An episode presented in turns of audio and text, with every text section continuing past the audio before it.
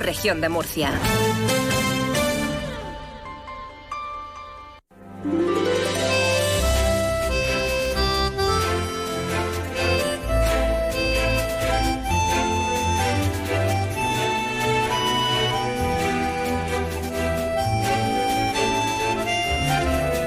En estos momentos comienza Más de Uno Región de Murcia.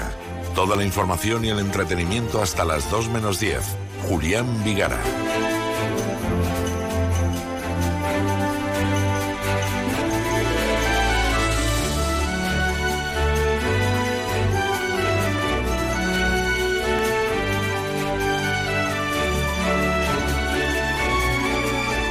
Cientos de tractores y camiones convocados por la plataforma 6F han logrado llegar a, Murcia esta mañana.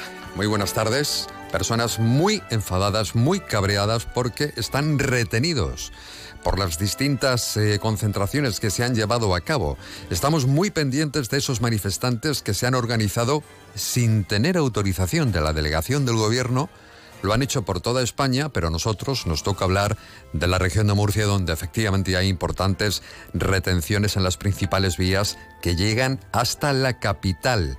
Si usted va por la autovía, dirección Murcia-Cartagena, ida o vuelta, mmm, hay, hay una retención ahora mismo que los vehículos están completamente parados. O sea, es un caos, es una ratonera si tiene pensado coger su vehículo y moverse, no lo haga quédese donde está, o mejor en casa, porque la situación, claro, es que ya la pilla todo el mundo eh, lo que hay ahí fuera.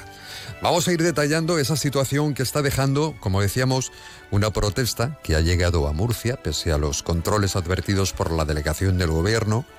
De momento, están en la Avenida de los Dolores de Murcia, junto al edificio de la compañía Mafre, donde efectivamente la Policía Nacional ha establecido un control. Hay controles por todas partes.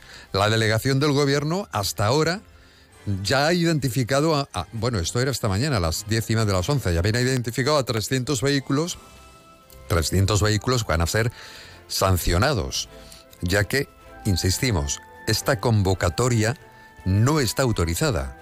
Supone un peligro a la seguridad ciudadana. De hecho, hemos recibido un comunicado también de la delegación del gobierno, han hecho un llamamiento a los manifestantes para que actúen con responsabilidad eh, y que habiliten vías de emergencia y evacuación que puedan facilitarnos en caso de necesidad, en caso de emergencia, pues el paso de vehículos sanitarios, policías, bomberos, para tener que lamentar alguna desgracia. Si me lo permiten, vamos a tomar contacto. Lo primero de todo es conocer por parte de la DGT de qué manera está afectando a las principales vías de la región de Murcia esa protesta, como decíamos, sin autorización por parte de la delegación del gobierno que se está llevando a cabo a esta hora desde esta mañana. Patricia Arriaga, DGT, ¿qué tal? Muy buenas tardes. ¿Qué tal? Muy buenas tardes, Julián. Pues sí, hasta ahora muy pendientes de las manifestaciones agrícolas que están condicionando y mucho el tráfico durante toda esta jornada de martes en la red de carreteras de Murcia. A esta hora continúa cortada la A30 en Baños y Mendigo en dirección Cartagena, pero también en la CT34, ya en la zona de Barranco, en dirección al acceso a Alumbres. Pero también van a encontrar condicionado el tráfico en otras vías, especialmente la RM19 en Martínez del Puerto y también en esta A30, en este mismo municipio, los Martínez del Puerto, en ambos sentidos. Recordamos que en esta jornada está condicionado el tráfico y lo va a estar durante todo el día, así que antes de coger el coche han de informarse de la evolución de estas manifestaciones. Disponen para ello de todos los canales habituales de la Dirección General de Tráfico. Bueno, la mejor recomendación, yo lo decía hace un momento, es que no utilice el coche porque para acceder a Murcia es completamente imposible, a no ser que sea necesario como decíamos, eh, eh, que tenga que utilizar el vehículo. Otra cosa es que pueda llegar a su destino. ¿eh? En tan solo un instante, más detalles de la situación que mantiene pues, en jaque a los cuerpos y fuerzas de seguridad del Estado y en un pulsito por parte de los agricultores con la Administración para exigir lo que es de justicia. En un momento iremos actualizando esa información de cómo están las cosas en esta jornada. Hoy es martes, donde las temperaturas, pues la verdad es que llegan calcadas a las de ayer. De hecho, vamos a tener la más alta junto con Canarias de, todo el país. 23 vamos a alcanzar en la Vega del Segura, 17 en el altiplano y también en el noroeste. Imposible ver llover en la región de Murcia, que hemos conocido, ha registrado de hecho un mes de enero extremadamente cálido. Y de hecho ha sido el más cálido de al menos los últimos 64 años. Hemos vivido el séptimo enero más seco del siglo XXI. Al menos eso es lo que dice en el avance climatológico elaborado por la Delegación Territorial de la Agencia Estatal de Meteorología. Y la lluvia sin llover.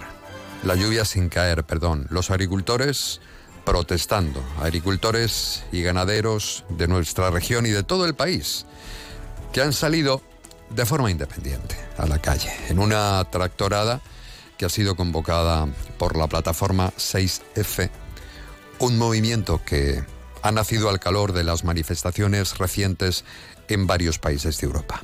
Organizados a través de grupos de WhatsApp, redes sociales, desde esta mañana a las 7, eh, desde distintos puntos de la comunidad como Lorca, Águilas, Cartagena, La Vega Baja, eh, se han adelantado a la protesta convocada para el día 21 de febrero por las principales organizaciones agrarias. Hablamos de COAG, hablamos de Asaja, también de UPA.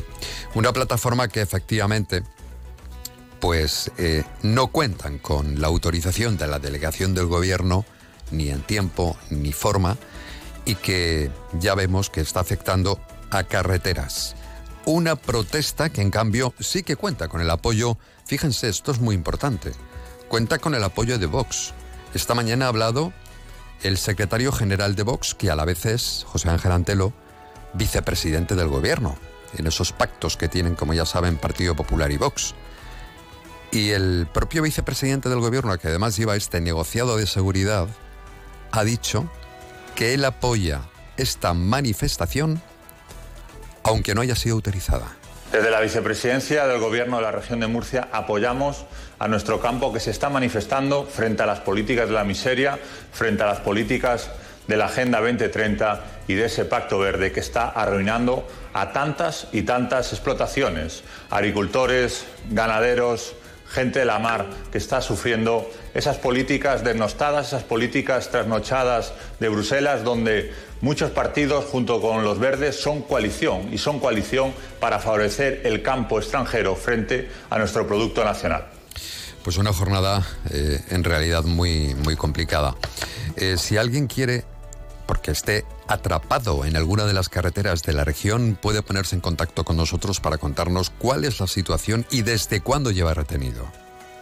Puede hacerlo a través del teléfono 968 22 0702. 968 22 0702. En esta jornada le tomamos nombre del teléfono, le tomamos nota e inmediatamente le pasaremos a lo largo del programa para que nos cuente eh, cuál es la situación, si hay movimiento o no, porque donde sí que hay un atasco completo es en la autovía, en la autovía que va de Murcia hasta Cartagena y también a la vuelta de Cartagena a Murcia.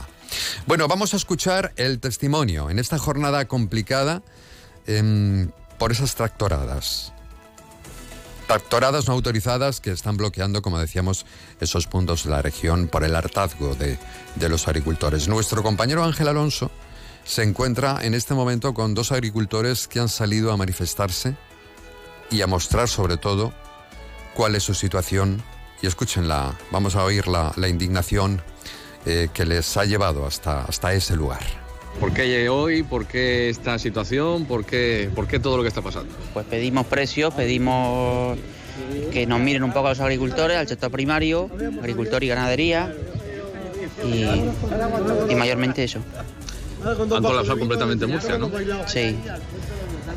¿Cuál es la movilización? Cuéntanos que, cómo se ha organizado desde primera hora, qué han hecho.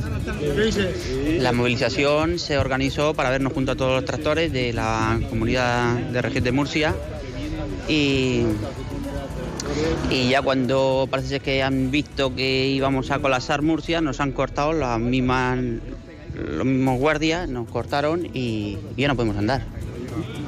De todas formas lo han conseguido, ¿no? Porque creo que está cerrado absolutamente todo. Correcto.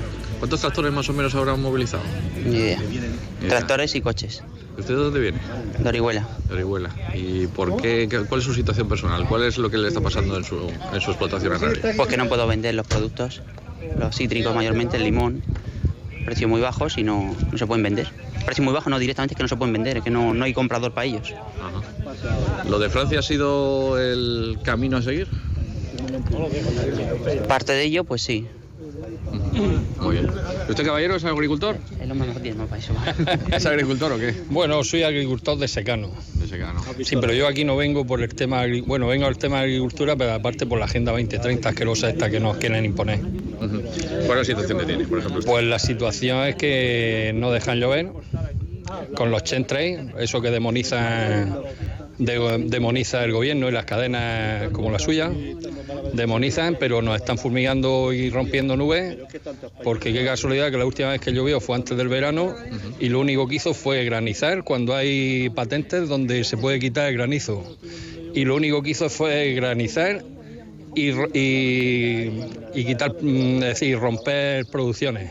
Rompió las sandías de Lorca, si lo acordáis, eh, se cargó una granizada todos los melones de casi todos los melones del campo de Cartagena, se cargó la fruta, parte de la fruta de la zona del norte de la región, toda, casi toda la fruta, mucha fruta cayó por los granizos, cuando hay patentes de, de yoduro de plata que se puede utilizar de manera beneficiosa y se está utilizando en contra de los agricultores. Yo vengo por eso, porque nos están fulmigando ayer. ¿Ayer qué día fue? ¿Qué- Hoy que es 6, ayer 5 por la tarde, noche. Por la tarde nos estuvieron fulmigando los aviones con un descaro tremendo, haciendo ahí una S, una pirueta en el cielo y es la borea que tenemos ahora mismo. Eso para decir, y qué casualidad que llueve últimamente para romper nada más que la- las producciones. ¿Y la movilización? La movilización. Por la mm, hay que empezar por algo. Entiendo Porque esto nos perjudica a todos, a todos. Porque los productos no, aquí los están, quieren eliminarlos, quieren demonizar. Lo primero de todo, con esto van a demonizar al, al agricultor. Y se lo quieren cargar, con esta manifestación se van a encargar la- los medios de comunicación de demonizarlo. Eso, eso en primer lugar. Y en segundo lugar, se quieren cargar toda la agricultura de, de toda España, no solamente aquí, sino en Doñana, en Ergerte, en Cataluña, en todos sitios, con la excusa del puto cambio climático, es una mentira, lo del CO2, es una mentira. Cualquier, agricultor que quiere tener una producción fuerte y buena y tiene invernadero, mete dentro de su invernadero un generador de CO2. Es decir, que eso, bueno, esa mentira que nos han puesto del CO2 para toda esta historia, es, un bulo que los medios de comunicación siguen, no sé por qué. Entonces, esto es el inicio de, de lo que tiene que ser, una rebelión, porque la- las élites van contra nosotros, está claro.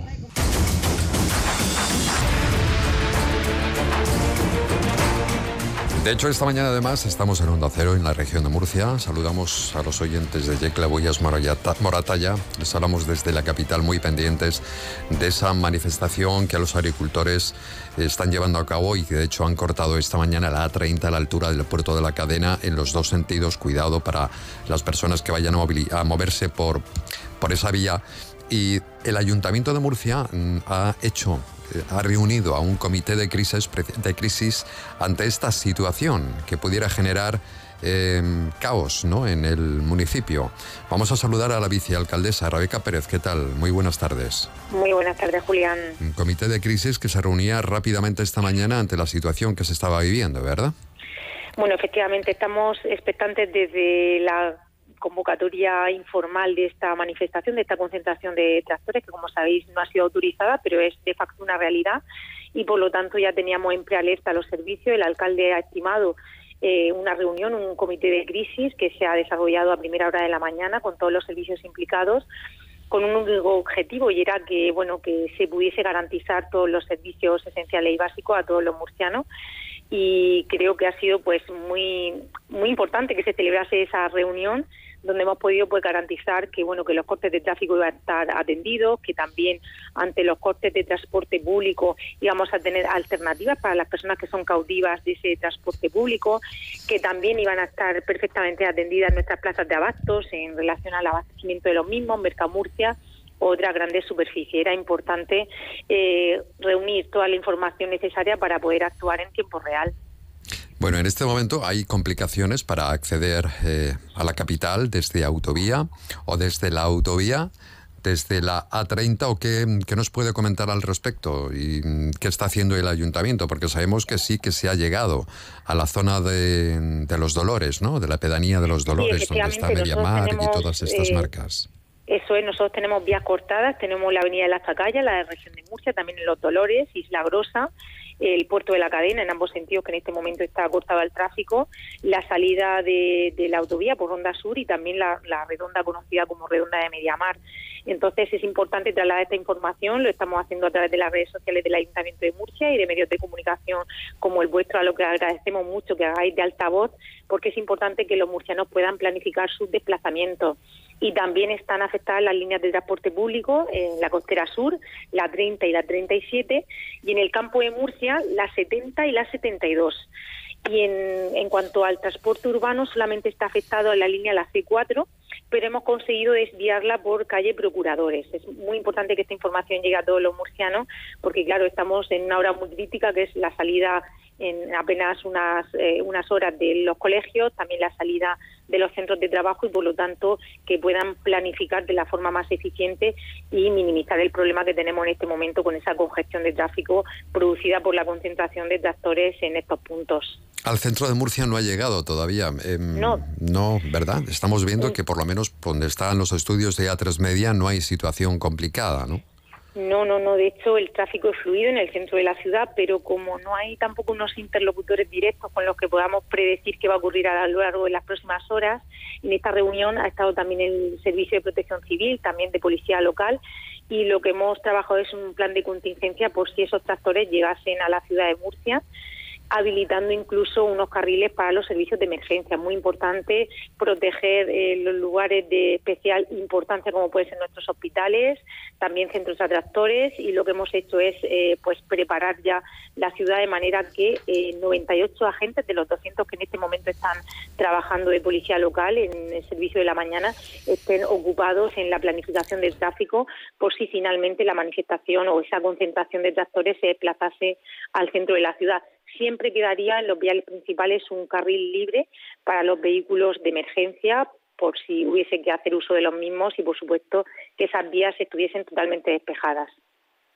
No sé si quiere hacer alguna recomendación más o algo que, no haya pues comentado. Sí, sí, sí, sí eh, pues sobre todo que sigan las redes, los medios de comunicación y la red del propio Ayuntamiento de Murcia, donde estamos intentando pues trasladar la información prácticamente en tiempo real. Eh, hay mucha incertidumbre, nosotros desconocemos con seguridad eh, lo que puede ocurrir, la información nos está llegando por canales informales, no oficiales, y por lo tanto no sabemos si son verídicos o no. En cualquier caso, entendemos que ese comité de de trabajo, ese comité extraordinario que se ha convocado esta mañana eh, está trabajando en tiempo récord para que ante cualquier incidencia podamos reaccionar y sobre todo garantizar esos servicios básicos. Eso es fundamental y en eso estamos implicados, siendo pues muy sensibles, como no puede ser de otra manera, pues a las demandas de un sector que se siente maltratado y con el que compartimos pues esa inquietud, aunque también pues estamos eh, trabajando para que los murcianos puedan continuar con su vida de forma eh, pues segura sobre todo y con cierta normalidad.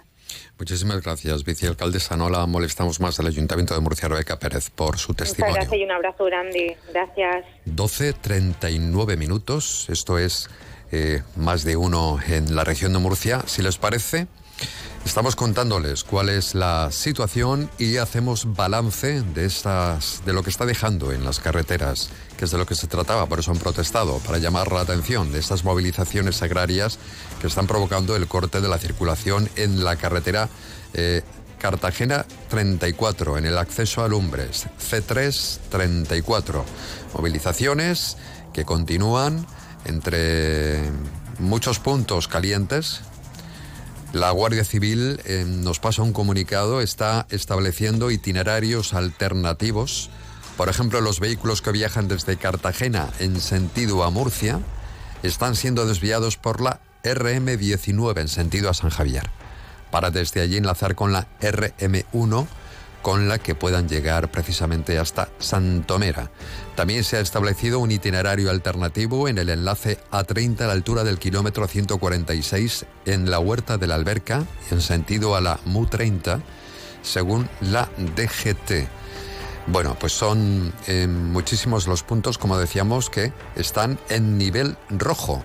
Desde la DGT señalan que hay nivel rojo, que significa circulación difícil, con una retención por orden público en la A30, desde el kilómetro 164 de altura de Lo Jurado hasta el kilómetro 153 en Ceneta, en sentido de creciente de la kilometración hacia Murcia, ¿vale? Esta es la, la última hora. Luego hay nivel amarillo, que significa circulación difícil en la carretera RM19 debido a esa manifestación, a la altura del kilómetro 7 en Los Martínez del Puerto. Y esta es la, última hora, también nivel amarillo, en el kilómetro 4 hasta el 1 en Cañada Hermosa, en Murcia, en sentido eh, decreciente de la kilometración, según nos informan desde la DGT. Quiero marcharme ahora mismo. Nos vamos hasta Escombreras porque en Cartagena efectivamente también hay una importante protesta y donde nos ha llegado este testimonio de otro agricultor. Francisco Martínez, ¿pertenece a alguna organización agraria? Sí, pertenezco, pero hoy no vengo en representación de ninguna. ¿Dónde tiene el tractor? Aquí en la rotonda. Eh, aquí bloqueando la rotonda. ¿Por qué? ¿Por qué? Porque ya creo que tenemos que decir basta. Ya el campo no aguanta más. Tenemos una agenda 2030 que esto ya es asfixiante. A la vista está toda la gente europea lo que está pasando. Tenemos los países terceros invadiendo sin control ninguno ¿eh? a, toda, a toda Europa y no hay, derecho tampoco. Nosotros tenemos nuestra seguridad social, tenemos todos nuestros derechos laborales, lo tenemos todo en orden, ¿vale? Y lo que no puede ser es que venga a países terceros, me digo africanos, y tengan a mujeres, a niños, a viejos trabajando todo el mundo sin control. Entonces, todo eso no es competencia leal, ¿vale? Y Europa, pues bueno, debe defender la agricultura. Entonces, al final lo que está pagando es el consumidor. Nosotros lo que estamos haciendo es trabajar. O sea, nosotros los costes de producción se nos han disparado, todo mucho más alto, cumpliendo todas las leyes, ¿vale? Y eh, bueno, en la zona donde estamos, ley del Mar Menor, ya es lo que nos faltaba, perfecto, yo soy de esta zona. Muy bien, pero ¿qué, qué, podemos hacer más? consumidor, nosotros cuesta más todo, al final que lo paga el consumidor. Ustedes, cuando vayan a la, cesta, la tienen que llenar. Y están hablando de que van a hacer, digamos, eh, los lineales, los van a llenar solo con un África, ¿De verdad que la soberanía alimentaria de un país lo vamos a basar en terceros países que no cumplen normas o casi no cumplen normas? Tampoco voy a decir que no cumplan nada. Creo que es un poco es, un cúmulo de muchas circunstancias. ¿Qué supone para el campo que estén hoy un día los tractoristas parados? ¿Qué supone para el campo? Pues tenemos todas las explotaciones paradas. Estamos sin recolectar. Lo poco que tenemos o lo mucho, hay gente que yo tengo lechuga sin coger, brócoli, y las voy a tirar día que pase, a lo mejor cuesta 30, 40, 50 mil euros. Pero no podemos hacer otra cosa. Esto es más grave de lo que, de, lo que la gente se piensa. Se para el campo y la estrategia también era parar el puerto. Estamos en la rotonda CLH. ¿Cuántos tractores han conseguido concentrar por aquí? No sé, no lo hemos contabilizado, yo no he contabilizado ahora mismo. La estrategia es indignación. Aquí ya no hay estrategia. Aquí al final hemos salido unos para Murcia, otros van para San Javier, otros vienen del puerto, otros han salido de Alama. Tengo amigos que han ido a Granada, están bloqueados en Granada, en la autovía, están en todos los sitios de España, no solo aquí.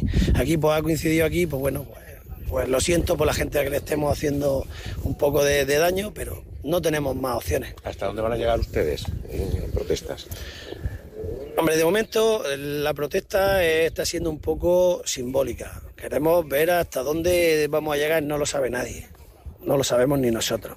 Lo que sí es verdad que tienen que, los políticos y la gente que nos representa tienen que tomar otras decisiones más importantes. ¿Cómo han reaccionado los transportistas que esta mañana no pueden trabajar? Por ejemplo, no pueden llegar a la refinería. ¿Cómo han reaccionado? Pues esa reacción ha sido muy importante porque muchos de ellos están todavía ahí, los coches, y no se quieren ir. Dice que esto tenía que haberse hecho antes y que está todo el mundo harto. Nos hemos quedado eh, boquiabiertos viendo cómo las propias personas bloqueadas en la autovía o en la carretera en este caso no se van. Están ahí con nosotros y dicen, no, no, que no nos vamos, que es que esto hay que hacerlo, es que ya estamos hartos de todo. Está todo el mundo harto de la subida de impuestos, subida del gasoil, subida de electricidad, subida de todo. Y bueno, la subida de alimentos que lo estoy viendo a día a día. Si es que si al campo lo maltrata, al final ni nos vamos a quedar con buena comida, ni buenas hortalizas, nos las vamos a tener que traer de otros países, que eso ya se enterará eh, la gente cuando vaya pasando el tiempo, eso ya se irá por ver. Y, y luego el consumidor va a terminar por no poder comer de todo. Es que esto estamos en un mundo civilizado, no sé. Toda esta situación, ¿cómo se ha reflejado en el campo de Cartagena? O sea, la reducción de cultivos, hay cosas que no se han llegado a cultivar. eh, ¿Cómo está ahora mismo el campo de Cartagena? El campo de Cartagena en estos momentos estamos yendo al 50% de rendimiento. Hemos tenido que bajar con la ley del mar menor, sobre todo. Es una ley que han sacado que es una estafa de ley, porque realmente no está solucionando nada. Problema no está en la agricultura, se está demostrando día a día con tantos análisis y tantos ingenieros y eh, por todo lo que se está haciendo. Y al final el problema fundamental es un control de todo. Todo el mundo tendrá un granito, todo el mundo contaminaremos de una manera o de otra, pero han centrado focalizar el- el, en la vista solo en la agricultura por echarle a la gente que estamos trabajando. Los agricultores somos gente de trabajar, de irnos al campo, de hacer nuestras labores, de poner nuestras lechugas, nuestras patatas y seguir. No somos gente de manifestarnos, a la vista está ahí. Nosotros no somos como estamos viendo por ahí, pegándole fuego a las cosas y rompiendo y destruyendo. No hemos hecho eso nunca, además no lo habéis visto en ninguna manifestación. ¿Vale? Pero ya llega un momento en que hay que parar, hay que, hay que decir basta. La delegación del gobierno dijo que ustedes no tenían permiso. En un principio sí, creo que no, no está con permiso, creo que el día de hoy al final no lo han dado, ¿vale? Han estado varias organizaciones pidiendo, eh, organizaciones, personas o grupos, y al final, por lo que a mí me consta, sé que estoy sin permiso, y sé que a lo mejor estoy denunciado y que tendré, porque esto es lo más seguro, que aquí no me van a dar las denuncias. Pero ya, ¿qué más me importa perder más 5, 6, 10 mil euros? Es que ya me da igual. Es que ya llega un momento que nos está dando igual todo. El presidente les hizo ayer una oferta, una mesa de diálogo, un plan de financiación para cubrir determinadas cuestiones como los seguros, los agricultores jóvenes. ¿Qué les parece? Eh, parece todo bien, pero todo insuficiente. ¿vale? Eh, todo eso ahora mismo hay que matizar muchas cosas. El tema de seguro, eh, hay, hay mucho que matizar. Está muy bien llegar y defender el campo y tal, pero lo que no puede estar defendiendo por un lado y acuchillando por otro. Testimonio muy, muy contundente de un agricultor que estaba manifestado, está manifestado en, en Valle de Escombreras, donde, en Cartagena, donde precisamente los antidisturbios podrían intervenir en cualquier momento debido a la cantidad de personas y de protestas o convocantes a esa protesta que allí se manifiestan. Lorca, cortado el túnel situado en la autovía que eh, comunica con Murcia. Y en la capital, Murcia, la zona del sur está cortada al tráfico. Esa es la última hora. Como ven, indignación de los agricultores que están reclamando mejores condiciones en una convocatoria no autorizada, sí la del 21 de febrero. Más de uno región de Murcia. Julián Vigara.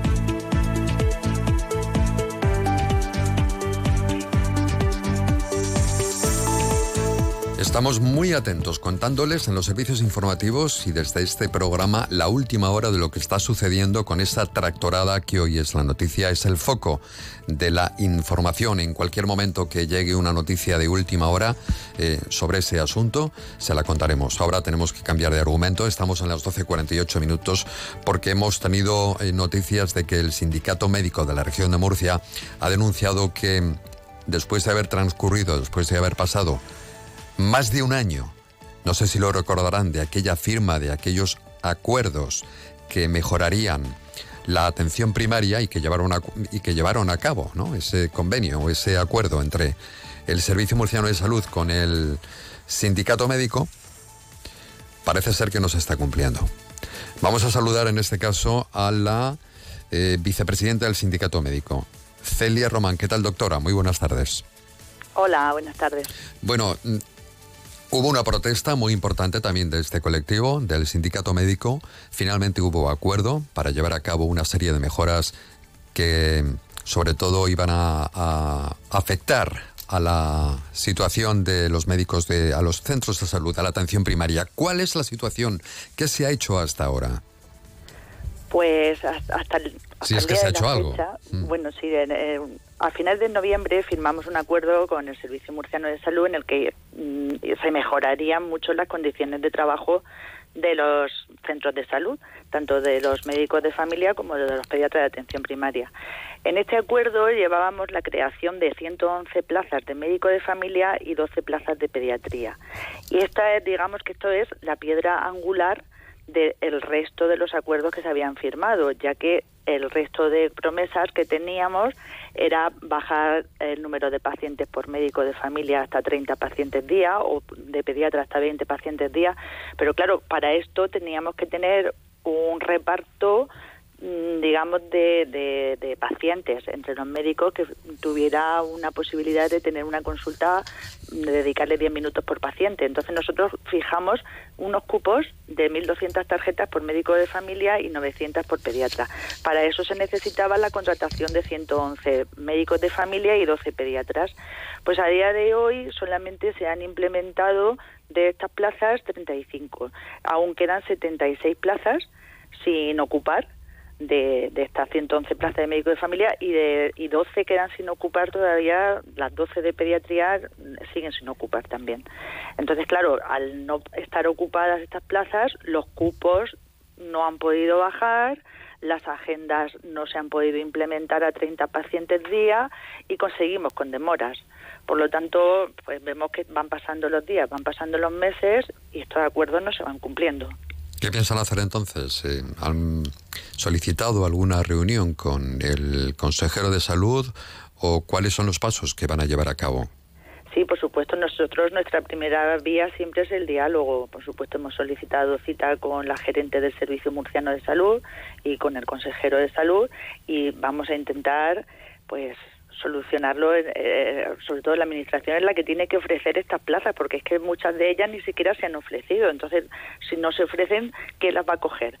Tienen que eh, ofrecerlas, eh, publicitar que hay un contrato de, trabajo estable, unas condiciones laborales mm, dignas ¿no? Y, y, las mejores, ofrecer las mejores condiciones laborales para que estas plazas se ocupen. Pero claro, hay que ofrecerlas.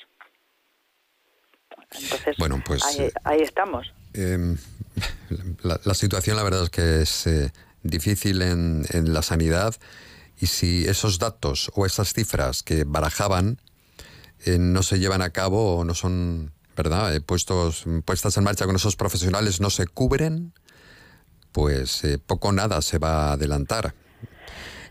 Claro, pero por eso tenemos nosotros tenemos que dignificar estos puestos de trabajo. Si si es que las personas, o sea, los médicos de familia, los pediatras no quieren trabajar en estos sitios, pues tendremos que mm, dar unas mejores condiciones, tendremos que remunerar mejor esas zonas, como ya se está haciendo en los puestos de difícil cobertura, pues quizá haya que eh, establecer los puestos de muy difícil cobertura, como ya se está haciendo en otras comunidades autónomas, como por ejemplo Baleares. Habrá también que garantizar que van a tener una estabilidad en ese trabajo, que van a tener una continuidad, que van a, poder tener una flexibilidad también horaria o tener una posibilidad de conciliar la vida familiar y laboral. En fin, mm, todo medidas incentivadoras para que estas plazas se, se cubran. Lo que no podemos es no ofrecerlas porque no se van a cubrir, pues vamos a ofrecerlas a ver qué pasa. Muchas gracias, eh, doctora, por haber atendido la llamada de Onda Cero. Celia Román, vicesecretaria del Sindicato Médico. Un abrazo, muy buenas tardes. Muy bien, gracias. Buenas tardes.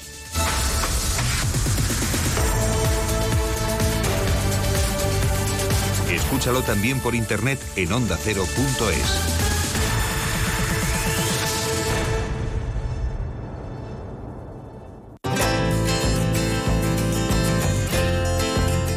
tenemos pendientes también la previsión del tiempo para la jornada de hoy, de este martes de protestas que se están llevando a cabo por parte de los agricultores. Predicción del tiempo que nos cuenta desde AEMET Laura Vila. ¿Qué tal? Muy buenas tardes, Laura. Buenas tardes. El cielo está nuboso de nubes medias y altas, pero se abren claros. El viento es flojo de componente oeste, aumentando a moderado y las temperaturas en ascenso marcarán una máxima de 24 grados en Murcia. Mañana estará poco nuboso, con intervalos de nubes altas por la tarde. El viento será moderado de componente oeste y las temperaturas máximas sin cambios marcarán 24 grados en Murcia, 22 en Mazarrón, 21 en Cartagena, 20 en Caravaca de la Cruz y 18 en Yecla y las mínimas en descenso o sin cambios dejarán 9 grados en Murcia. Es una información de la Agencia Estatal de Meteorología. Muchísimas gracias, Laura. La temperatura en este momento en la región de Murcia, en algunos de los lugares de la región de Murcia, es la siguiente. 18 ahora mismo en la capital, en Yecla 15, 16 en Jumilla, 17 en Moratalla, Bullas, Caravaca, 18 en Cejín y también en Calasparra. Más de uno región de Murcia. Cada día de lunes a viernes de 12 y 20 a 2 menos 10.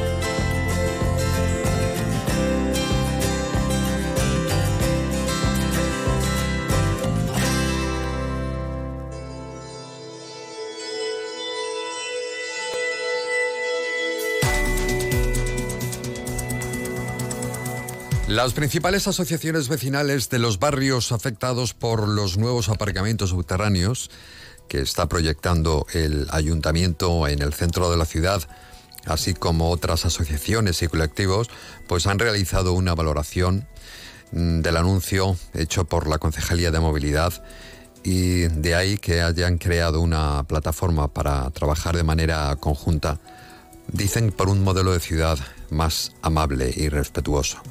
Vamos a saludar a una portavoz de esta plataforma, Marta Latorre. ¿Qué tal? Muy buenas tardes. Hola, buenas tardes, gracias.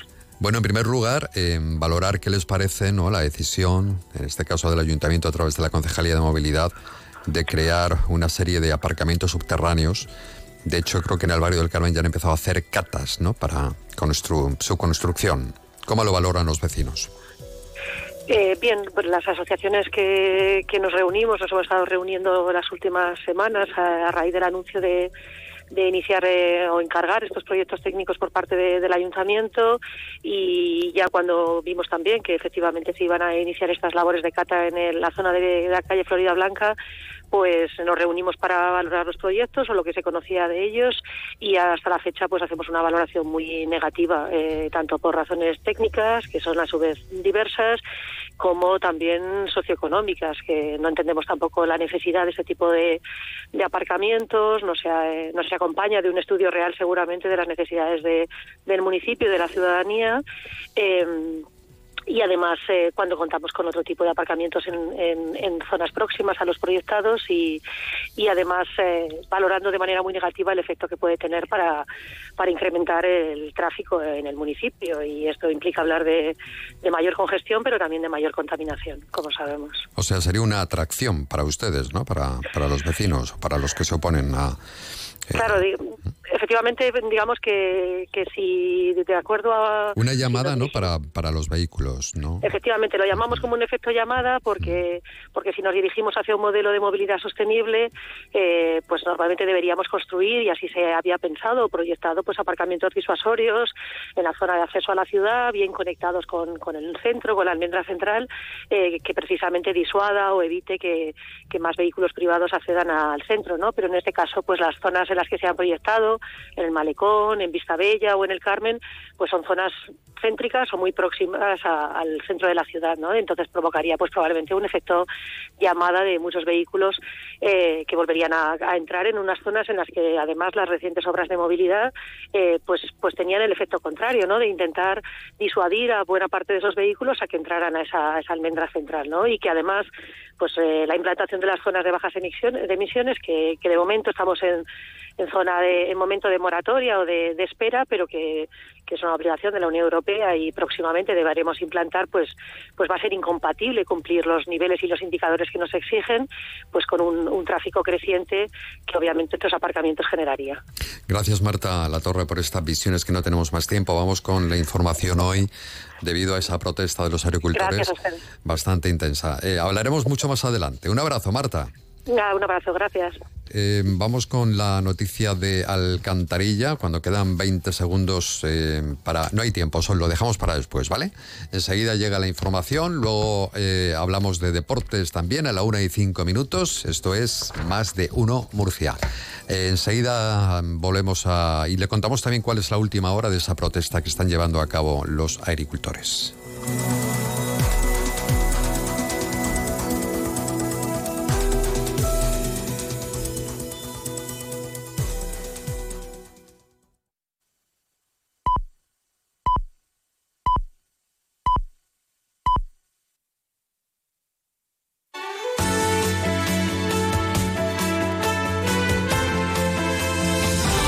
Región de Murcia.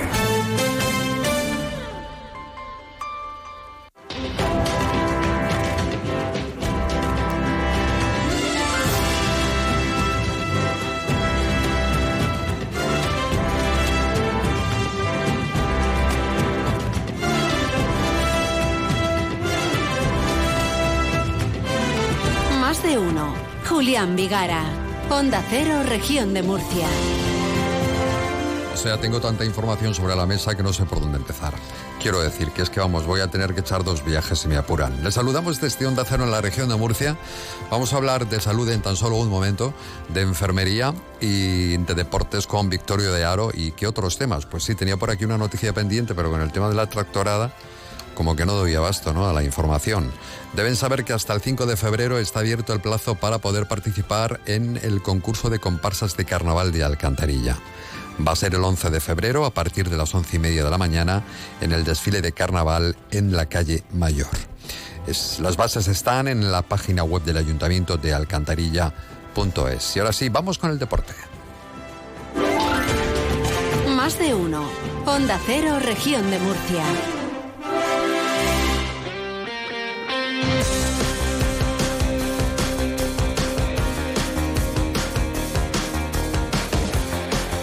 Victorio de Aro, ¿qué tal? Muy buenas tardes. ¿Qué tal, Julián? Muy buenas. Hoy entras un poco más tarde, si es que estamos aquí. Lo con- bueno se hace esperar, La- lo bueno se hace esperar. Di que sí, di que sí. Y, Bueno, ta- también diremos a la, a la gente ¿Qué que, acabo de llegar, que llega un poquito justito, ¿De vengo dónde una rueda de prensa del estadio Enrique Roca, hombre, gran estadio. que está tu. Real Murcia. ¿Hasta que se sale o no? Sí, está- puntos, sí. últimamente Son tres muy jornadas en la segunda vuelta, dos victorias, un empate, cero goles en contra. Cualquiera lo diría, ¿verdad? Con, con cómo ha sido la primera vuelta. Bueno, Con lo que hemos sido nosotros, Sí. ¿eh? Bueno, pues hemos estado con el presidente Felipe Moreno, hemos estado hablando con la gente de allí, en clave, han tenido una pequeña rueda de prensa institucional para hablar sobre el organigrama y la situación en la que queda actualmente el club. Luego escucharemos algún detalle, miraremos en otro punto de vista hacia el Club Grana y estaremos pendiente, como cada martes, de la tercera federación, porque es martes y nos va a acompañar Paco Sarabia. Y luego, por supuesto, de fútbol sala, porque ayer por la tarde volvió a los entrenamientos el Pozo Murcia, que enseguida vuelve a la acción y vuelve con otro derby contra Jimmy Cartagena, que está ahora mismo en un estado de forma excelente, está que se sale. Así que fíjate si tenemos cosas que contar con Miki García, con Paco Sarabia, con Sonidos y con más compañeros. A las 2, en el 97.7, en la web y en las aplicaciones móviles de Onda Cero. Pues luego te escuchamos. Venga, Un perfecto. saludo. Paso hasta lista, luego. ¿eh? Sí, sí, sí, sí. Adiós. No faltaremos ni uno. Eso. Más de uno, región de Murcia.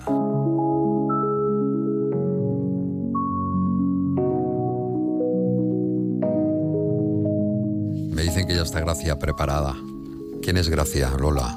Lola Gracia, que es la coordinadora en la Fundación Caja Murcia de la segunda sesión de Murcia en Perspectiva, en- esta ocasión dedicada a la literatura y al mercado editorial. La pasada semana era a, los, a la creatividad y esta semana pues a la literatura, algo que ama con verdadera pasión nuestra colaboradora, que esta semana no sé dónde ha estado, está por Oporto, no sé qué, no ha podido hacer el Divas.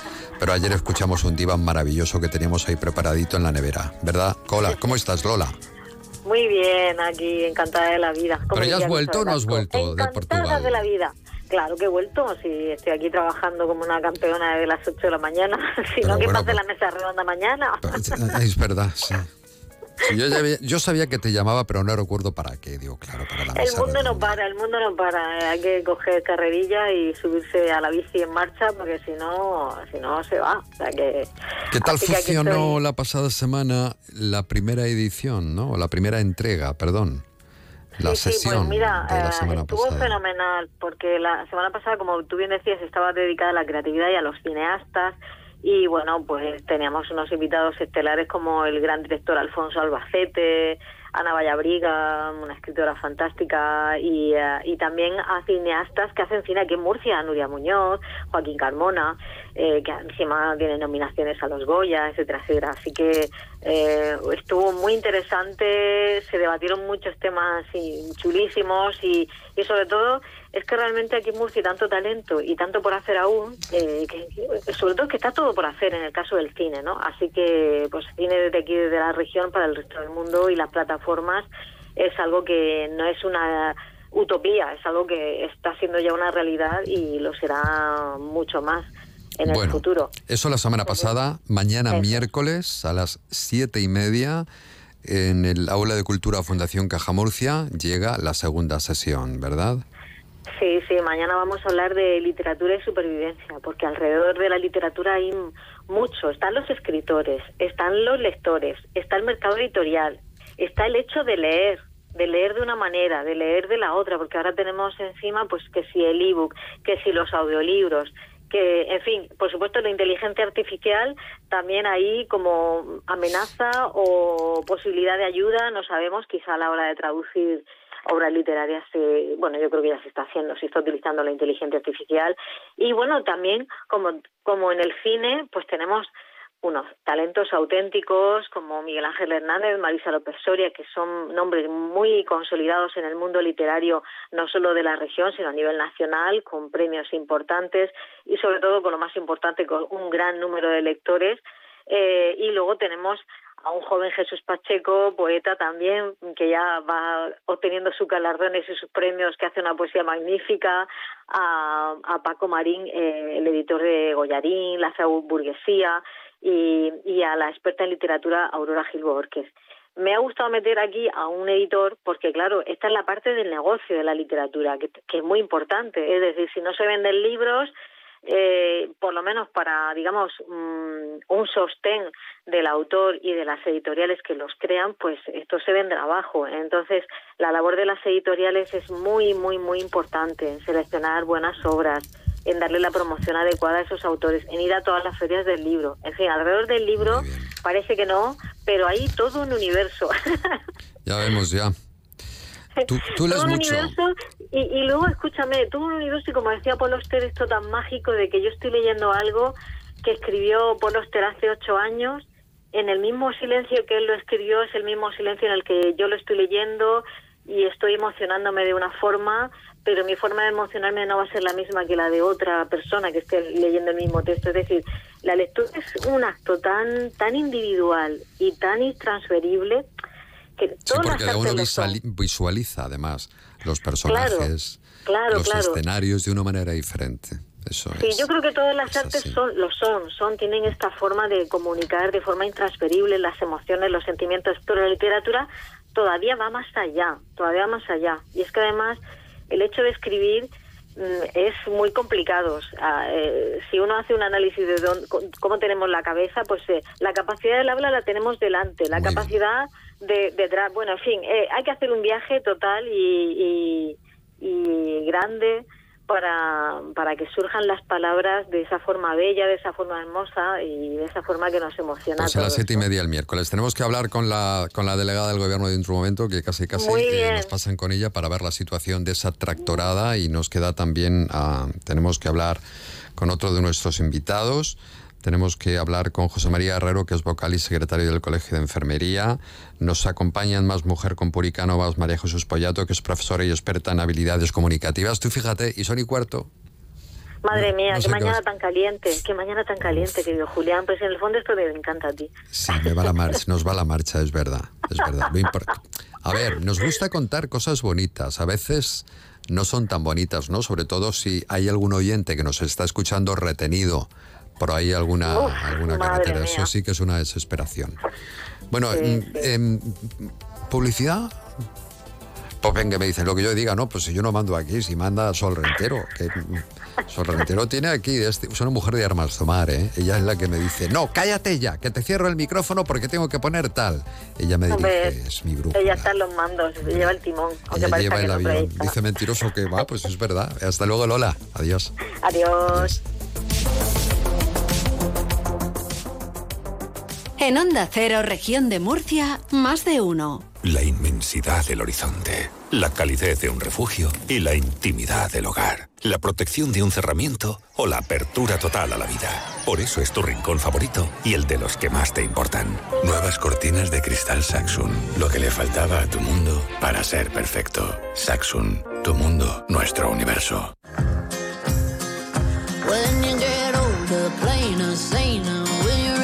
La mujer sigue rompiendo barreras en lo profesional y personal. En más de uno región de Murcia, los martes, la colaboradora de Onda Cero, Puri Cánovas, conversa con mujeres que son un referente en la igualdad, líderes femeninas que cuentan su experiencia desde todos los sectores y puntos de vista. De lo que no se habla, no existe. Escucha Más Mujer el próximo martes a la una y media en más de uno región de Murcia. Te mereces esta radio. Onda Cero, tu radio.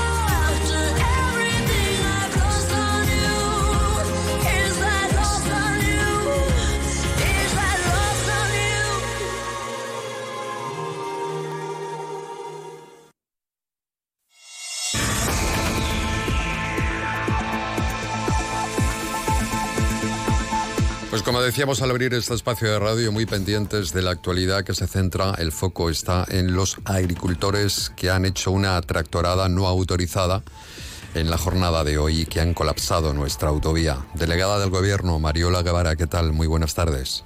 Hola, muy buenas tardes. Delegada, ¿cuál es la situación? ¿Cuál es la última hora que tenemos a las a la 1 y 17 minutos?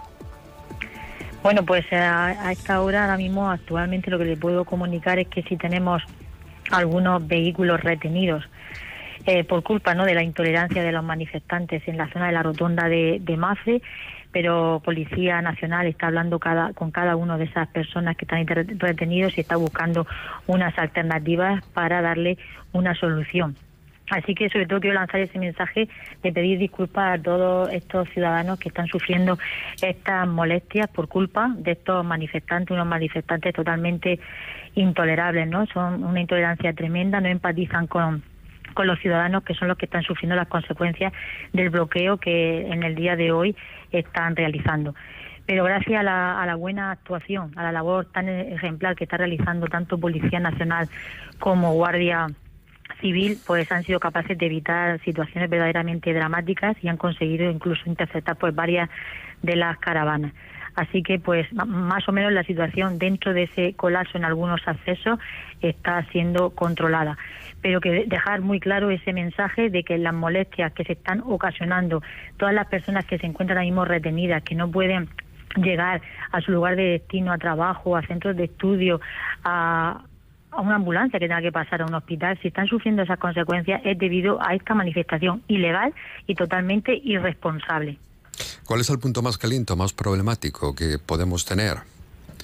en Pues uno de los más problemáticos es el acceso al Valle de Escombreras, porque sabemos que ahí dependemos de, de suministros y de también a, a nivel de piensos, eh, de gas, y pues es lo que más se está viendo afectado. Incluso hay trabajadores que no pudieron llegar a su lugar de trabajo porque ese acceso también ha sido bloqueado. ¿Se han visto obligados la Guardia Civil o la policía a tener que llevar a cabo algún tipo de denuncias? Sí, se están identificando todos los conductores y, se está tomando nota de las matrículas para luego tramitar las sanciones eh, en función de, de lo que hayan cometido, ¿no? Por supuesto que sí, es lo que se está haciendo, es una manifestación que no está autorizada y por lo tanto eh, esos vehículos que están generando estas molestias y haciendo que no se pueda circular con normalidad van a ser sancionados, por supuesto que sí. Muchísimas gracias, no la molestamos más, eh, delegada. Estaremos muy atentos a, a esta situación que se ha llevado a cabo. Está ocurriendo en toda España, pero nosotros Sí. estamos hablando de la parte que nos toca, que es la región de Murcia. Gracias, delegada del Gobierno. De nada, gracias, hasta luego. Síguenos también desde ondacero.es barra emisoras barra Murcia.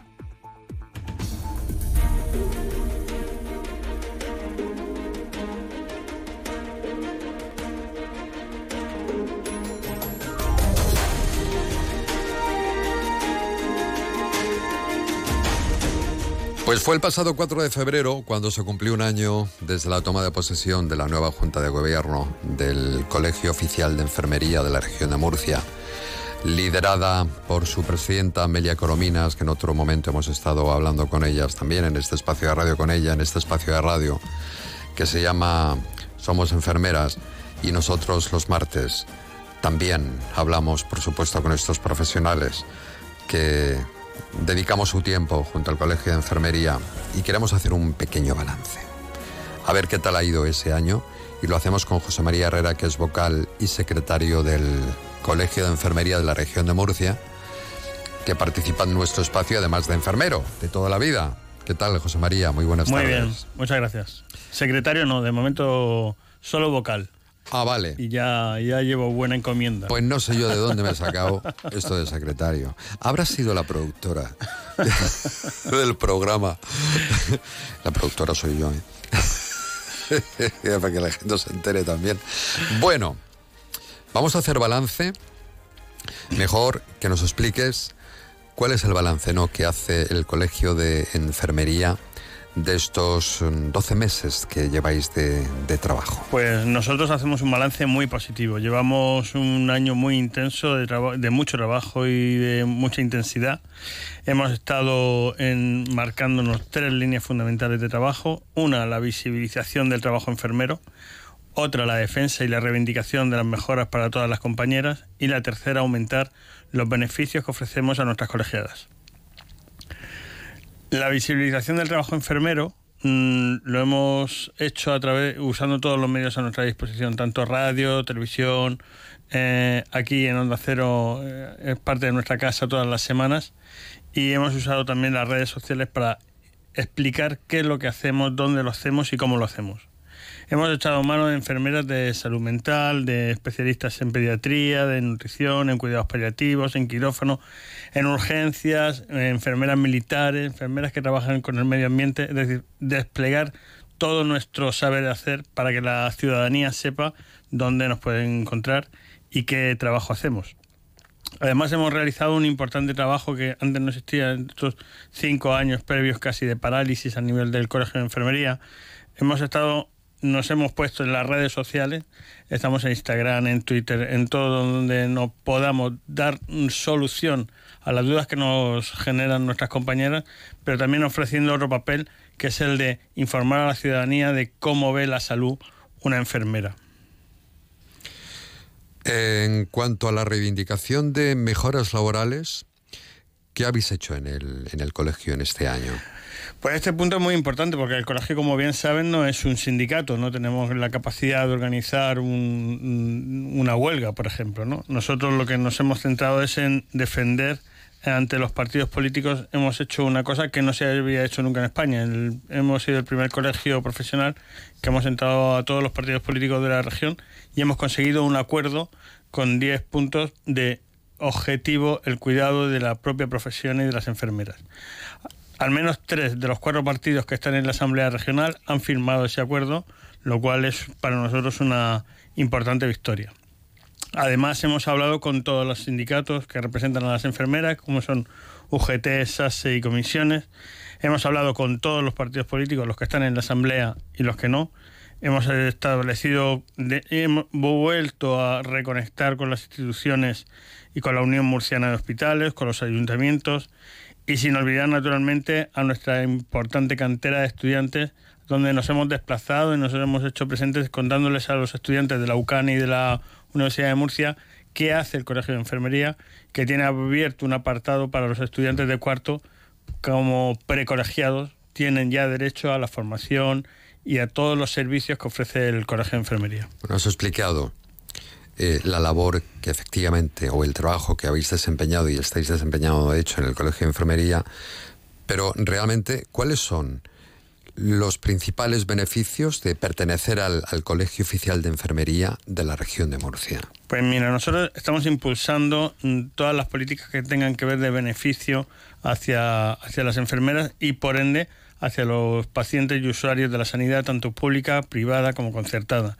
Hemos impulsado con los sindicatos la aplicación de las 35 horas y hemos instado a la sanidad privada a hacer un convenio justo y naturalmente a la reivindicación del grupo A1 que parece que el Ministerio por fin eh, decide dar el paso para reconocerlo. Nosotros desde que hemos comenzado a gestionar el colegio, nuestras colegias lo que han hecho han sido han visto ver cómo crecen los servicios. Generamos damos 500 horas de formación online gratuitas para todas las colegiadas. Tenemos un, un, seguro de responsabilidad civil que alcanza los 3 millones y medio. Tenemos un seguro de vida desde hace muy poco que cubre 3.000 euros eh, en caso de fallecimiento de alguna de nuestras mm, colegiadas. El aumento de los cursos presenciales, tenemos mejoras con descuentos de más con 20 empresas y convenios, tenemos las mejoras en la asesoría judicial, laboral, de investigación, el aumento de las cuantías destinadas a los fin de grado. Tenemos además eh, que la cuota colegial se graba íntegramente la renta, renta que además hacemos gratuitamente a todas las colegiadas. Hemos desplegado en el último año pues un abanico de posibilidades, sí. También, también tenéis un buen colegio los, profesionales de la... También, también es cierto.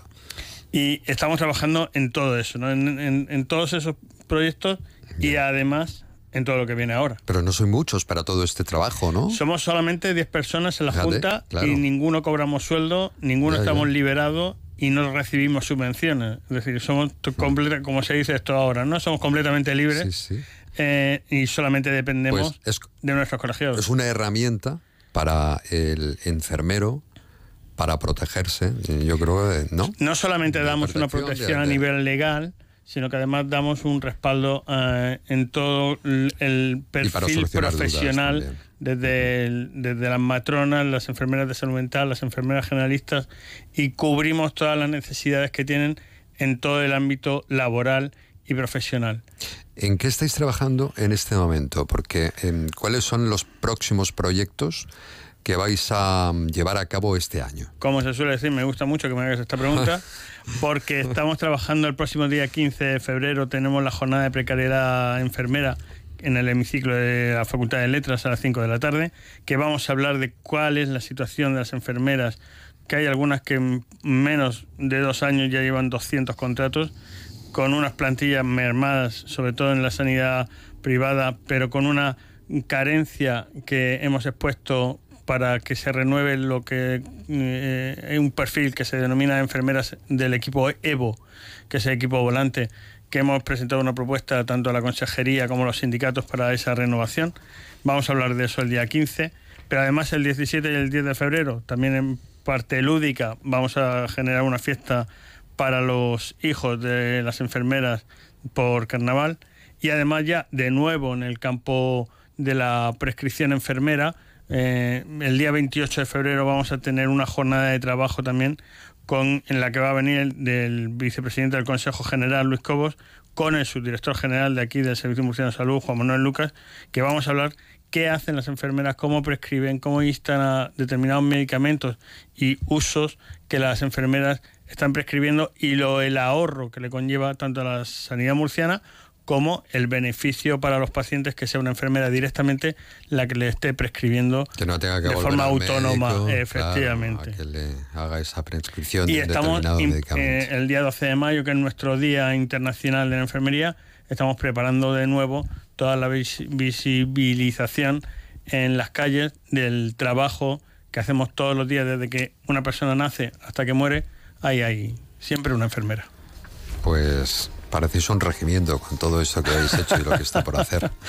Nos multiplicamos, nos multiplicamos.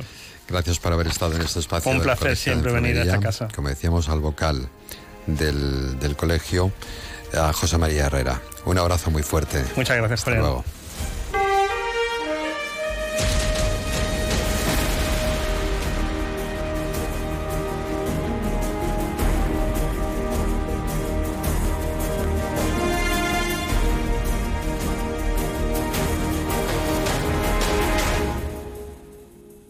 En Onda Cero, región de Murcia, más de uno.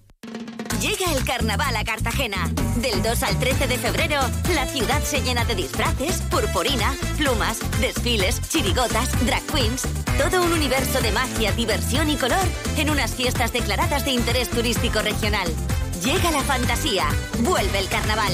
Ayuntamiento de Cartagena. Muy buenas. Tenemos la oportunidad de hablar con el doctor Luis Gutiérrez Serantes. Le conoceréis porque ha estado más de 20 años en televisión española. Escuchemos la consulta. Doctor, me han recomendado tomar vitamina C para un problema de encías sangrantes y para el sistema inmunológico. ¿Cuál me recomienda? Te recomiendo tomar BIT C1000 liposomada de laboratorios Marnis. Al ser liposomada, BIT C1000 es muy eficaz y además mejoramos su absorción. Pide BIT C1000 de Marnis en herbolarios, farmacias y para farmacias. Más información en marnis.com. En Onda Cero, región de Murcia, más de uno.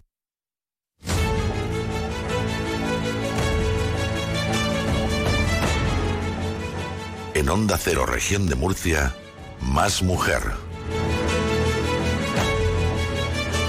Puricanovas, hola. ¿Cómo estás? Espérate, ¿Me oigo? Ahí. Ahora sí. Que la productora está ahí y le he dicho, oye, que tiene que abrir el micro. Sol, por favor. Bueno, es que está despistada, está enamorada, como diría mi si es que suegra. la pobre. está- ella está enamorada de la vida, de su esposo, De su pareja, hijo. de su hijo, de su familia, de mí. De ti, por supuesto, de ti, lo, Ella- de ti el primero. Ella quiere a todo el mundo. A todo el mundo quiere. Bueno, Julián Vigara, ¿qué hace uno con un jersey de cuello alto, con una temperatura primaveral maravillosa porque en voy a criar pollos. Pero tú siempre estás criando pollos, debes de Siempre, tener ya una siempre. granja. Tengo ahí una granja en casa que no veas. Madre Toma. mía, madre mía. ¿Hace frío? No, no hace, Hace un hace. calor. Pero ¿cómo es? Esta mañana había 5 grados a las 6 de la mañana. Bueno, a las 6 de la mañana. Te recuerdo Claro. que estamos a la un- Bueno, es... sí, es la una y sí, media. es la una y Es media. la una y media. Bueno, tu invitada. Ay, mi invitada guapísima, como ves, ¿eh? Ya veo, ya. Mm, como vamos subiendo, Da ¿eh? miedo mirarla porque es que impresiona, impresiona, a menudo nivel. Es que ahora te contaré. Bueno, hoy tenemos en Más Mujer una invitada que se dedica también, fíjate, al mundo de la comunicación, ¿eh? como nosotros, pero ella desde una perspectiva diferente. María Jesús Pollato es formadora en comunicación, coach ejecutivo, presentadora y profesora en la Universidad de, de Murcia. Buenas tardes, María Jesús. Hola. Buenas María tardes, Jesús. ¿qué tal? Gracias por acompañarnos. A vosotros por invitarme. Bueno, hace, hace tiempo, María Jesús, que te dedicas mm, a enseñar a hablar en público. Es decir, Qué bonito y qué difícil. qué bonito y qué difícil, pero se puede aprender. Ahora nos va a contar ella. Eh, especialmente tú lo que enseñas es habilidades comunicativas. eh, por ejemplo, a, a empresarios, a personas que necesitan ¿eh? hablar en público. ¿Y esto mm, desde cuándo? Es decir, ¿cuándo te planteas mm, de pronto decir, bueno, pues ahora voy a enfocar mi actividad profesional a esto? Muy bien, mira, contaros que mi, viaje y mi aventura dentro de este fantástico y apasionante mundo de la comunicación, eh, con tan solo 15 años, yo formé parte de un grupo de música. Eso me permitió subirme a escenarios y, y actuar bueno, pues en países como Ecuador, Costa Rica y Panamá, y también en Miami. A los 17 años lo dejé todo, eh, de nuevo pues para, para hacer giras ¿no? a nivel eh, internacional también en Miami y bueno, pues grabar mi sueño, que era grabar un disco. Eso me llevó a República Dominicana a los 19 años, en el año 99, y a trabajar en televisión, en varios programas. Y, y bueno, pues ahí despertó en mí esa, esa, esa pasión ¿no? y esa curiosidad por este fantástico y, y bonito mundo. Entonces regresé a España y bueno, pues tras eh, trabajar en varias empresas siempre enfocadas con, con el mundo de la comunicación y empezar a presentar eventos, tanto a nivel nacional como internacional, eh, tomé conciencia, me di cuenta pues que la gran mayoría de las personas, siendo ya pues empresarios y profesionales que se dedican a hablar en público, eh, que padecen cierto miedo, cierta tensión, cierto nerviosismo, sobre todo cuando tienen que enfrentarse ante grandes audiencias y medios de comunicación. Entonces, bueno, pues transformarme como coach especialista en inteligencia emocional y programación neurolingüística, pues decidí eh, crear mi propio negocio y acompañar pues también a esos profesionales a potenciar esas habilidades comunicativas que son, bueno, pues necesari- necesarias e imprescindibles pues para cualquier puesto de trabajo y que brindan muchísimas oportunidades. ¿Y por qué crees tú que en España tenemos tanto miedo a hablar en público? Quizás por ese sentido del ridículo tan, no sé, tan exagerado que tenemos. Sí, yo creo que serían dos, dos cuestiones. Una, que no nos enseñan desde pequeños. El sistema educativo eh, nos enseña a aprender, mucho a memorizar mucho, pero no a exponernos. ¿no? Eh, si tuviésemos a entrenar, al final es una habilidad blanda y, y como habilidad se entrena. Entonces no es algo que pongamos foco, siempre parece que lo dejamos como al final y no nos damos cuenta realmente de la importancia que tiene. Entonces, si, si en edades tempranas empiezas llegásemos a entrenarlo, en edades adultas nos sería mucho más fácil cómo nosotros nos exponemos, porque ahí ya vendría luego esa parte de creencias, ¿no? de sentirnos expuestos, juzgados, de quizá que no cumplimos las expectativas que los demás tienen sobre nosotros. Entonces, cuando nos vemos ante los medios de comunicación, que están los focos, eh, grandes audiencias que nos están mirando, ponemos el foco en nosotros, en que nos van a decir, me voy a equivocar, mm, qué va a pasar. Entonces ahí también nuestra fisiología empezamos a generar una química, eh, se nos seca la voz, nos tiemblan las manos, nos tiemblan las piernas, no sabemos qué hacer con los brazos. ¿no? Entonces es una cuestión de que no la hemos entrenado y al final nuestras creencias están poniendo el foco más en nosotros, ¿no? en que nos vamos a equivocar más que en, en qué mensaje queremos transmitir. Si te hubiese conocido siete días antes me hubiera venido muy bien. Sí, por, ¿por una qué? exposición que tuve que hacer el otro día en público. No me digas Claro, que te pusiste nervioso, Julián. Bueno, es que mm, no sabía pensar, se me quedó la mente en blanco. Yo sufro muchísimo, mucha gente dice, o muchas personas. No, no, si tú ya tienes experiencia. Mm, A ver, tengo experiencia, pero frente a mí no hay nadie. Está Sol o está el invitado y no tiene nada que ver ponerte delante de un auditorio. Solo hay 57.000 personas que te escuchan cada día. Ya, Julián. pero no, no, Pero no tú les ves, ves. a nadie, no les veo. O sea, yo si tengo que ser un escenario y me pongo detrás del, del telón, podría eh, perfectamente hablar, no me importa. Pero si yo me siento observado, no puedo. O sea, me quedo en blanco. Lo paso muy mal, se me dispara el corazón. Es más, es que el corazón sale por la boca. Y este es un problema que tengo de toda la vida. Falta de entrenamiento. Sí, claro. pero esto, por ejemplo, no Como ocurre. yo, muchas personas, imagino. No ocurre en Estados Unidos y es por lo que decía María Jesús. Allí a los niños muy pequeños ya eh, les enseñan eh, de alguna manera a aprender y luego a mostrar lo que han aprendido ante sus compañeros. Esta cultura no existe en, en España, por ejemplo, ¿no?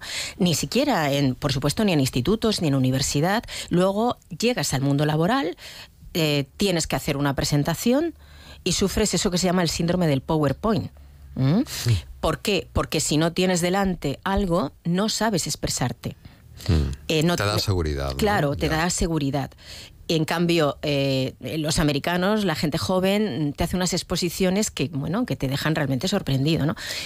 Sí, también yo diría que aparte de que lo tengas preparado y lo tengas entrenado desde pequeño, también es un ejercicio de que tú lo practiques, porque incluso muchas veces eh, cosas del directo, el PowerPoint no funciona y aunque tú te puedas apoyar en él y lo hayas entrenado, al final tú lo que tienes que integrar y tener una estructura mental de aquel mensaje que quieras decir, para que si a veces eh, no te sabes la palabra específica que tengas que decir, tú tengas recursos y tú puedas eh, eh, continuar con tu mensaje porque no estás ceñido a tener que leerlo o a tener o tenerlo en PowerPoint. Y en tu caso, por ejemplo, lo que bien comentabas, eh, cada especialidad, bien la radio, la televisión, cada formato también tiene eh, un poco su- sus técnicas y un poco su manera de proceder. Entonces también acostumbrarnos a esos entornos también nos va a ayudar mucho en nuestras exposiciones en público. Entonces, antes de exponernos ante, ante un grupo de personas, ante un auditorio, tenemos también que practicarlo y ensayarlo, incluso ir días antes, si es posible, al, lugar donde vamos a hacer esa presentación para sentirnos, para vivirlo,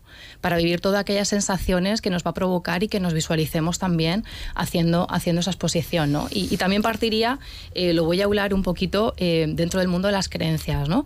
Eh, yo trabajo dentro, bueno, lo que es de la, de de la rama del coaching, que también trabajo con ello, muchas veces son esos pensamientos o esas creencias limitantes. Al final un pensamiento genera una emoción, una emoción un comportamiento y un comportamiento un resultado. Entonces, para obtener resultados diferentes, tenemos que visualizar y también qué queremos conseguir con nuestra exposición para que luego también aquello que nos estamos contando, ese diálogo interno, sea positivo y nos refuerce, no en que nos vamos a equivocar, sino que nos va a salir bien. Para que al final Mm. pongamos nuestra atención y nuestra energía en aquello que sí queremos que conseguir, no en aquello que queremos evitar. Y luego es que el movimiento de las manos, de la posición, del cuerpo. Todo el lenguaje claro. gestual, todo, absolutamente todo. O sea, es, sí, necesita entrenamiento. Tú ayudas eh, a empresarios, eh, especialmente, eh, a intentar vencer ese miedo, ¿no? Yo quería preguntarte, ¿cómo es posible que empresarios, que personas que crean, crean una empresa, una organización, con a veces cientos de empleados, ¿no? Que luego, que son tan valientes, ¿no? Y asumen tanto riesgo, y luego se suben a una tarima y se bloquean. ¿Cómo les ayudas tú a vencer ese miedo? Pero eso mismo, no solamente a empresarios, bueno, empresarios, empresarias, directivos, directivas, emprendedores también y Ah, profesionales. Cualquier persona, claro. Cualquier que- persona, sí, efectivamente. que se tengan que exponer por eso mismo, porque no es lo mismo que tengamos una conversación uno a uno o con un equipo de trabajo donde ya nos conocemos, pero esa, esa sensación de estar yo expuesto ante un grupo de personas o incluso que están los medios de comunicación y al final se va a quedar grabado. Es que si me equivoco, ¿qué pasa? Entonces, eh, son diferentes maneras en las que tenemos que comunicar y efectivamente, como también tú bien decías, no solamente nuestro mensaje a nivel verbal, sino que nuestro lenguaje no verbal acompaña, incluso tiene mucho más peso de aquello que decimos con palabras. Entonces, eh, una cosa es la parte de tú tener un negocio, pero al final nuestra comunicación tiene mucho que ver y con ese diálogo interno, como bien decía anteriormente, de decir es que me voy a equivocar o no tengo las palabras o bien sobre todo lo que pasa mucho es no a la hora de transmitir nuestro mensaje, sino si hay ronda, por ejemplo, de preguntas y que me van a preguntar es que no me sé la respuesta. Cuando quizá un empresario, un directivo, personas que tienen piensan que le van a hacer una pregunta que no saben la respuesta, se sienten vulnerables. Se sienten que si no saben la respuesta, su posición como responsable que queda ahí, ¿no? Entonces creo que también hay que trabajar una serie de creencias que al final eh, mm, eh, eh, es, es la primera premisa para que luego tu comunicación sea eficiente y al final si te equivocas, ¿qué es lo peor que puede pasar? Pues, o, discúlpenme, en este momento tendría que ver los datos para poder darle pues una, una información mucho más fehaciente porque ahora no, no lo tengo, ¿no? Pues posponer un poco esa respuesta, si no lo sabemos en el momento, pasa después. Eh, lo- la, con- la- la respondo después, no, no hay ningún problema. Yo no sé, Julián, y bueno, y Estoy tú, María completamente Jesús. abducido ahora mismo. Yo, eh, quizás por dedicarnos a los medios de comunicación, aunque bueno, tú sabes que yo ya hace muchísimos años que, en fin, tengo un negocio diferente, pero mm, siempre he pensado eh, que realmente era muy, muy importante saber comunicar bien. Desde un profesor que si comunica bien eh, su materia, motiva a sus alumnos. Un comercial que mm, comunica bien, consigue venderte un producto. Mm, es decir, bueno, un político no, Es no, muy no- no importante la hablemos. O sea, comunicación, pero yo creo que no mm, me parece superimportante. ¿verdad? No- el- la atención que merece. Sí, no le damos la importancia Sí. que tiene realmente, ¿no? Yo creo que poco a poco sí que vamos siendo cada vez más, más conscientes. Ni siquiera en las escuelas de negocios ¿eh? se enseña a esos jóvenes que van a crear empresas o que van a tener que estar realizando ponencias en foros profesionales Debería ser una importantes. asignatura, Debería de ser una asignatura, ¿no? Eso es, me, pasa también, con, sobre todo con emprendedores, eh, trabajamos el elevator pitch. Al final es que si tuviésemos esos, ese minuto de oro, ¿no? Cuando tenemos Traduce, traduce enfrente- lo de elevator pitch. Elevator pitch es básicamente ¿no? pues una conversación de ascensor, ¿no? Tenemos esos 60 segundos, el minuto de oro, que si tenemos delante de nosotros ese inversor, esa persona que va a poner capital en nuestro proyecto, al final si no sabemos cómo generar esa curiosidad para luego poder, ahí no vamos a hacer el negocio, pero para después tener una cita tranquilamente, dejarle nuestra tarjeta, que se interesen por tu, por tu, por tu idea y luego finalmente tener esa reunión donde yo le pueda presentar bien mi proyecto y al final que, que inviertan en él. Entonces, como dicen, ¿no? Eh, es tan importante tener una idea como la capacidad de saber transmitirla. Si yo tengo un negocio o una idea de negocio súper interesante, pero al final no sé cómo poder vendérsela, cómo, eh, captar esa atención de mi posible inversor, al final eh, la diferencia que va a marcar con respecto a otro proyecto que quizá no es tan bueno, es esa capacidad de haber conectado con él y haber obtenido esa Es financiación. decir, saber venderte en un minuto. Efectivamente. Oye, ¿y existen, encuentras diferencias cuando formas a jóvenes o a veteranos? Empresarios, empresarias. ¿Hay diferencias?